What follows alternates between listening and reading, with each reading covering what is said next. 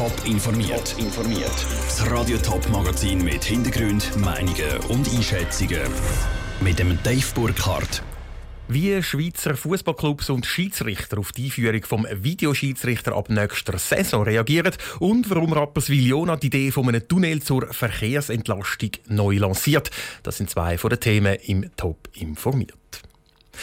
Es läuft die 67. Minute im Spiel FCZ gegen FCB. Der Zürcher Stürmer Steven Ode hämmert den Ball ins Goal.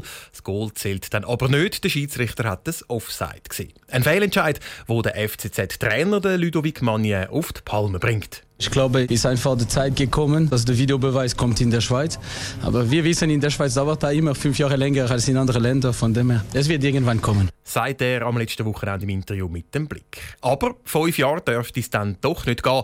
Laut einem Bericht von der Aargauer Zeitung sollte der Videobeweis in der Schweiz schon nächsten Sommer eingeführt werden. Ein Videoschiedsrichter also, der dem Schiedsrichter auf dem Platz über die Schulter schaut. Wie das bei Clubs und Schiedsrichter ankommt, im Beitrag von Raphael Wallimann. Das Ziel der Liga ist, dass der Videoschiedsrichter in der Super League schon auf nächste Saison eingeführt wird. Eine Forderung, die der FCZ-Trainer Ludovic Magna schon am Wochenende gestellt hat. Und auch der andere Zürcher Super League Club unterstützt die Einführung des Videobeweis. Der GC-Sportchef Matthias Walter sieht nur einen Vorteil. Ich denke, man muss mit der Zeit gehen, man hat immer mehr und bessere Bilder und dann sollen die genutzt werden. Es kann nicht sein, dass der Schiedsrichter dann irgendwie am Schluss der Einzige ist im Stadion, der nicht weiß, dass er einen Fehlentscheid macht, sondern man sollte ihm helfen. In Deutschland wird der Schiedsrichter schon länger geholfen. Auf letzte Saison ist in der ersten Bundesliga der Videoschiedsrichter eingeführt worden. Der Daniel Last, Mediensprecher vom FC St. Gallen, ist grundsätzlich für den Videoschiedsrichter, aber gerade mit Blick in die Bundesliga ist er noch ein bisschen vorsichtig optimistisch. Fakt ist schlussendlich einfach, in welcher Szene entscheidet wer, ob der Videoschiedsrichter eingesetzt wird wenn sich zum Beispiel an das Spiel in Deutschland erinnert, wo die eine Mannschaft schon in der, in der Garderobe ist und dann nochmal rauskommt, weil es noch ein Penalty gibt und dann quasi von der Seitenlinie kann zuschauen, wie der Penalty geschossen wird. So Sachen dürfen natürlich einfach nicht passieren. Der Dani Last redet von einer Szene im Bundesligaspiel Freiburg gegen Mainz. So Szenen dürfen in der Schweiz nicht passieren, findet auch der ehemalige Spitzenschiedsrichter Urs Meier. Darum ist es wichtig, dass bei der Einführung des Videoschiedsrichter viel in die Ausbildung investiert wird. Das Problem ist, wir müssen ja Qualität herbringen. Oder? Wir sehen es jetzt ja in Deutschland, mit wie vielen Diskussionen das wir da leben müssen. Und ich glaube, wenn wir das nicht wollen in der Schweiz, dann müssen wir wirklich viel investieren in die Ausbildung der Schiedsrichter. Wir müssen vielleicht auch sogar ein paar ehemalige Schiedsrichter versuchen zu aktivieren, wieder da mitzumachen, als Videoschiedsrichter zum Beispiel. In der Schweiz gibt es aktuell nämlich nur gerade elf Super League-Schiedsrichter. Mit der Einführung des Videobeweis bräuchte es pro Spiel zwei Schiedsrichter, pro Runde also zehn Schiedsrichter. Auch wenn die Einführung mit viel Aufwand verbunden ist, zumindest im Top-Sendegebiet, würden die Super League-Clubs den Videoschiedsrichter begrüßen. Der Beitrag von Raphael Wallimann. Die Einführung vom Videoschiedsrichter in der Schweiz die wird alles andere als günstig. Allein Tests und Ausbildungen im Vorfeld dürften schon rund 1 Million Franken kosten. Sieben Jahre ist geplant worden, ein Haufen verschiedene Varianten sind geprüft und wieder begraben worden und mehrere Machbarkeitsstudien sind in Auftrag gegeben worden. Aber jetzt liegt es vor, das Wunschprojekt vom Kanton St. Gallen und der Stadt Rapperswil-Jona, um das Verkehrsproblem in der Stadt am oberen Zürichsee endlich in den Griff zu bekommen. Für uns jetzt am Telefon der Daniel Schmucki. Daniel, du bist für uns an der Medienkonferenz Jona mit dabei gewesen. Wie sieht denn jetzt die ideale Tunnellösung für die Stadt Rapperswil-Jona aus?